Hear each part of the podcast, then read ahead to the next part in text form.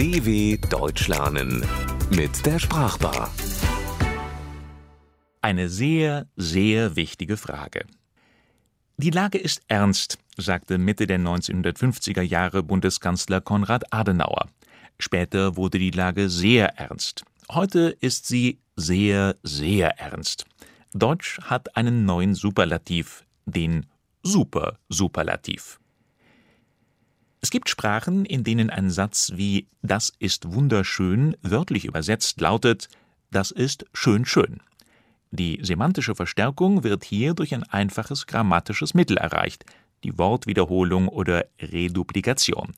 Im Deutschen kommt dieses Verfahren nur in Sonderfällen vor. Dazu gehören kurze Befehle wie schnell schnell oder Interjektionen.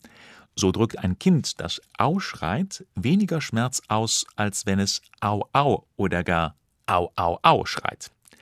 Nicht nur Kinder benutzen Wiederholungen, sondern auch erfahrene Redner. Die sogenannten Wiederholungsfiguren gehören zu den klassischen Stilmitteln, um die rhetorische Wirkung zu erhöhen. In Friedrich Schillers Ode an die Freude wird das Schlüsselwort Freude vielfach wiederholt. Zum Beispiel Freude heißt die starke Feder in der ewigen Natur. Freude, Freude treibt die Räder in der großen Weltenuhr. Rhetorisch noch stärker als die einfache Wortwiederholung wirkt die doppelte. Seid einig, einig, einig ist noch heute ein geflügeltes Wort aus Schillers Wilhelm Tell, vierter Aufzug, zweite Szene.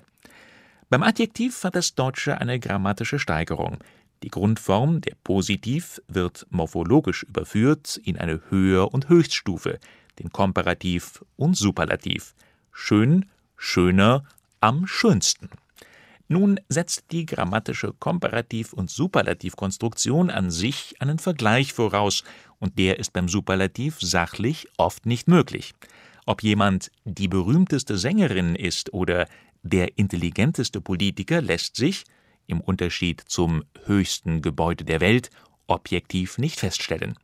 Man drückt deshalb die hohe Bewertung durch einen eingeschränkten Superlativ aus. So wird aus der Sängerin, über deren Berühmtheitsgrad man keine genaue Aussage treffen will, eine der berühmtesten Sängerinnen. Man kann es aber auch weniger umständlich ausdrücken, nämlich durch einen adverbialen Zusatz. So kann ein Politiker, der durch besondere Intelligenz hervorsticht, auch als sehr intelligent, hochintelligent oder ungemein äußerst außerordentlich intelligent qualifiziert werden.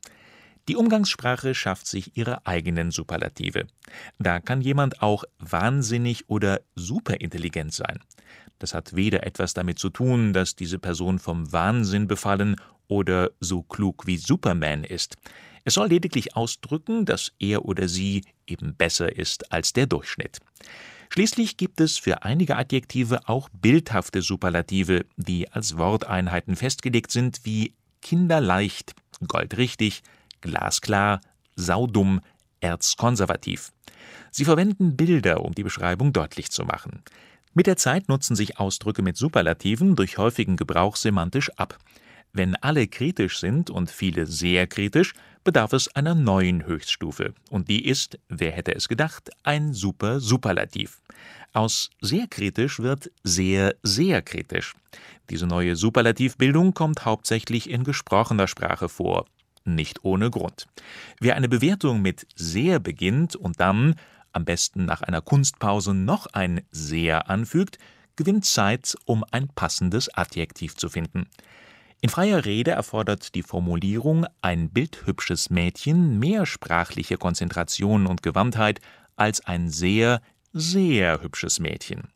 Auch der Satz Wir haben ein sehr, sehr großes Problem formuliert sich leichter und klingt kritisch abwägender als Wir haben ein Riesenproblem.